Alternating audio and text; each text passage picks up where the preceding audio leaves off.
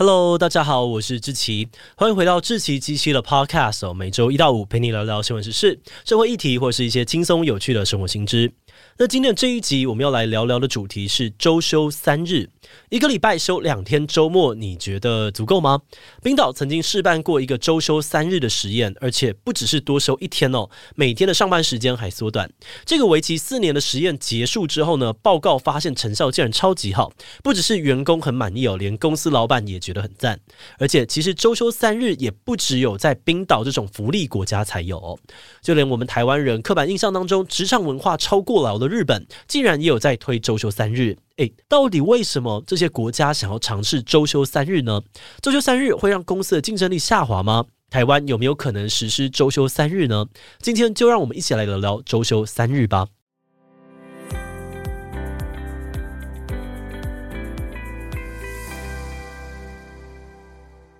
北欧的冰岛一直都被大家觉得是生活舒适的先进国家，也是很多人向往移民的地方。其中最吸引人的一点呢，就是他们国家的福利政策超级完善。以育儿假来说好了，冰岛的育儿假呢可以长达九个月，休假期间还可以拿到八十 percent 的薪水。这个在一般台湾上班族听起来哦，应该觉得他们过得很爽很赞。但实际上呢，冰岛的国民本人却觉得自己超累的。在一个二零零五年进行的调查里面，有二十五 percent 的冰岛人，也就是四分之一的冰岛人都表示，他们在工作回家之后根本就累翻了，完全没有力气做家事，也没有多余的精力陪陪家人。而除此之外呢，根据经济合作暨发展组织的研究，冰岛人花在工作上面的时间也是全欧洲第三高，每周大约有四十四点四小时。只不过，虽然工作时间很长哦，他们在工作上面的生产率却低于周遭的北欧邻居。而且更糟的是，冰岛人平均每个人要工作长达四十七年才能够退休，等于他们人生非常大半的时间都花在工作上。这就让很多的冰岛人崩溃的说：“我不要啊，我不想要为了工作卖掉大半辈子的生命。”嗯，那他们的心声，冰岛政府也听到了。冰岛政府趁着这一股大家都在喊累的气势，决定来推行看看周休三日的实验计划。二零一五年，冰岛正式展开了周休三日的计划。而这个实验呢，主要有两大目标：首先是希望可以解决冰岛人工作跟生活不平衡的问题；再来则是希望提高冰岛人的工作生产力。诶，但这两个目标听起来不是有点矛盾吗？你直觉可能会想说，如果工时下降了，那应该代表大家会有更多的时间休息，那生产力是要怎么样提高呢？针对这个问题哦，冰岛就设立了两个委员会，专门来制定计划。他们从公家机关开始，像是政府的办公室啊、儿童服务中心、医院、安养院、警察局等等单位都推动这个周休三日的实验。那就从原本的每周工时四十小时降到三十五到三十六小时，差不多是每周工作四天，每天的工作九小时。嗯，但是如果工时变少了，但是工作量没有变的话，那不就意味着工作强度会更大，压力不就也会更大吗？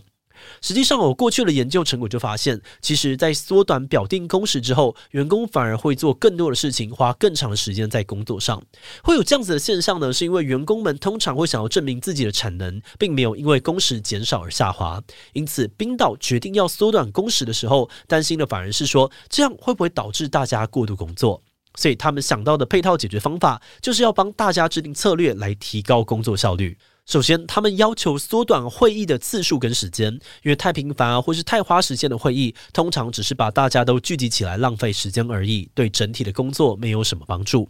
再来，他们也会重新评估每项工作的必要性，然后安排轮班计划。最后，他们还要求大家上班时间不要做自己的事情，譬如不要一直划手机，也不要一直起身去茶水间摸鱼，而是要更专心的把时间花在工作上。简单来说，就是该工作的时候工作，不要一天九小时，实际上面呢只做七小时，另外两小时在打混。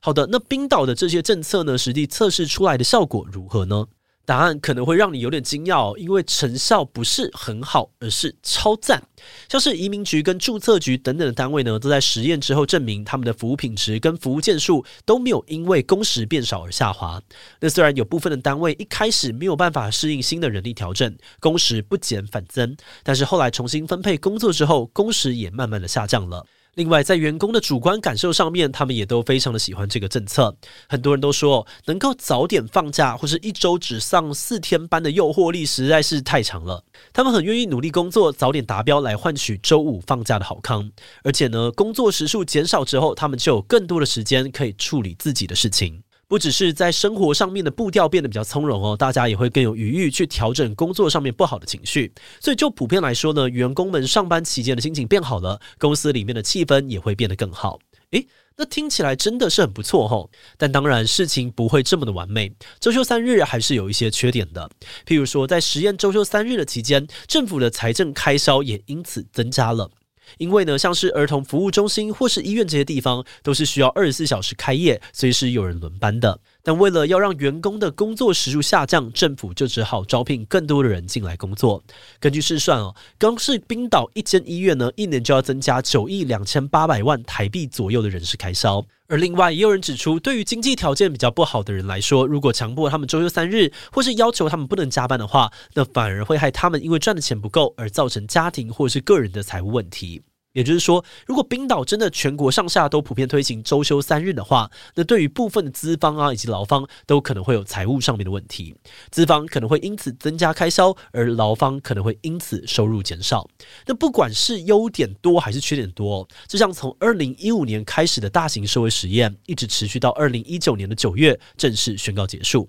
所以原则上面来说呢，在二零一九年之后，冰岛就要一起恢复到之前的工作时间。只不过这个时候。后，很多人都表示说，我们已经习惯这样子的工作模式，回不去了。因此，在二零二零年初，冰岛也宣布说要逐步的减短工时。根据他们在二零二零年上半年的统计，冰岛有八十六 percent 的劳动力人口都已经开始转向更短的工时，而且薪水不变的工作状态。那针对刚刚讲到的公司人事费用增加，冰岛政府倒是没有很在乎哦。他们的论点是，如果人民可以因为这样用更多自由时间充实自己，或是让自己的身心灵更平静的话，那整体来说反而对国家的进步更有帮助。所以他们甚至在讨论说，看是不是有机会更进一步朝每周工时三十小时迈进。再加上研究报告也指出，最近几年呢，因为自动化和技术革新，大家本来就该走向越来越少的工时。尤其在疫情之后，大家也在更积极的开发各种远端工作的方法，还有检视自己工作任务的必要性。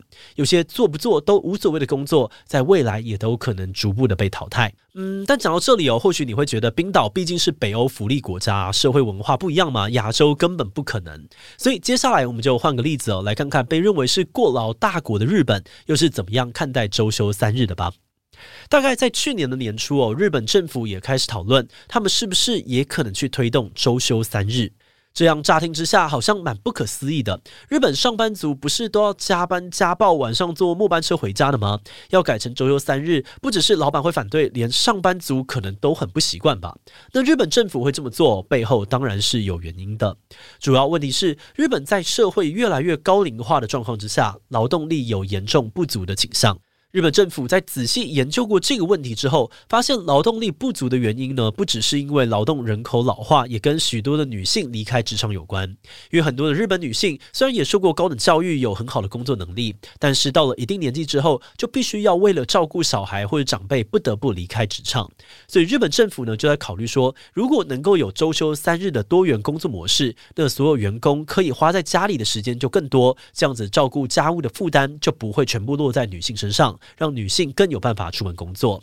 而另外，在日本的非首都圈呢，也有些公司开始调整上班方式，希望透过总工时不变，但集中在四天上完的弹性上班模式，吸引原本只想去东京求职的人留在当地，促进地区的发展。但是，就跟冰岛一样，日本提出的这些方向也还是有些可能的缺点。譬如，很多的日本人就表示说，日本企业这么重视长工时，应该是不可能轻易的接收周休三日的。他们担心，有些企业反而会借着这个机会，假装说自己体贴员工，改成周休三日，然后趁机砍员工的福利。举例来说呢，日本瑞穗金融集团旗下的公司，就是以减薪来作为条件，才允许员工降低工时。譬如，如果你想要周休三日的话呢，就只能领八成的薪水；要求周休四日的人呢，薪水就会降到原本的六成。那老实说，从公司老板的立场来看呢，这个决定其实还蛮可以理解的。但如果是这种方式的周休三日，其实并没有办法达到日本政府设定的目标。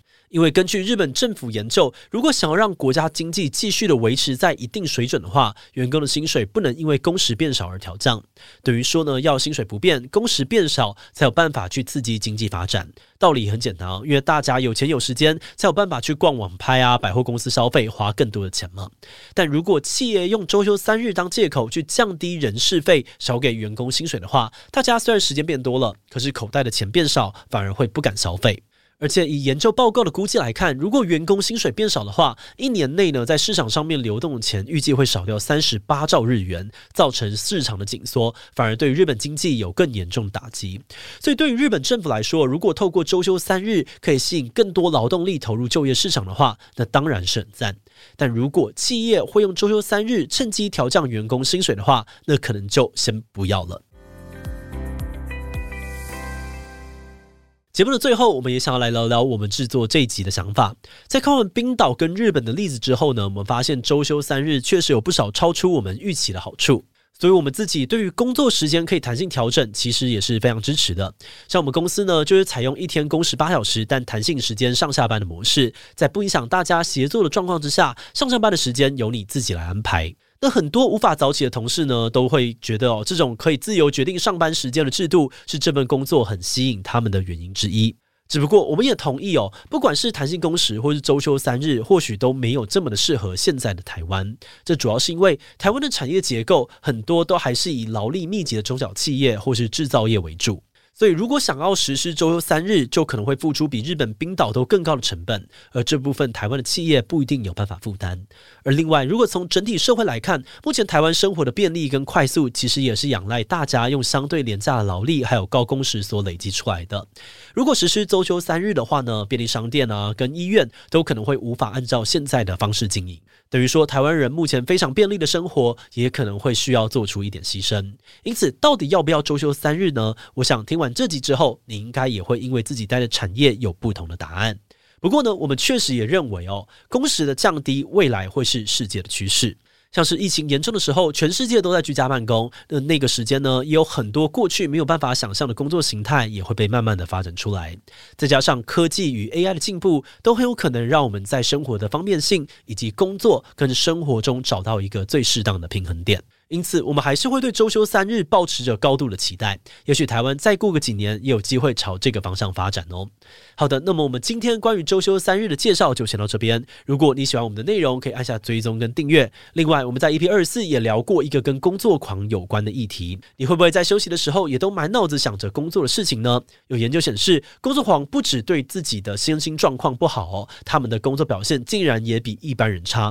为什么会这样呢？如果你对这个议题感兴趣，很欢迎你去听。听看 EP 二四，我们会把链接放在资讯栏。那如果是对于这集周休三日，对我们的 Podcast 节目，或是我个人有任何的疑问跟回馈，也都非常的欢迎你在 Apple Podcast 上面留下五星留言哦。那今天的这一期期就到这边告一段落，我们就下集再见喽，拜拜。